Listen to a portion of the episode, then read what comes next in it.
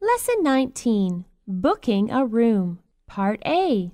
Excuse me, do you have a single room? Sorry, we're fully booked. The only room available at the moment is a twin room. Okay, I'll take it. May I have your name, please? I'm John Lee. How many days do you want to stay? Five days.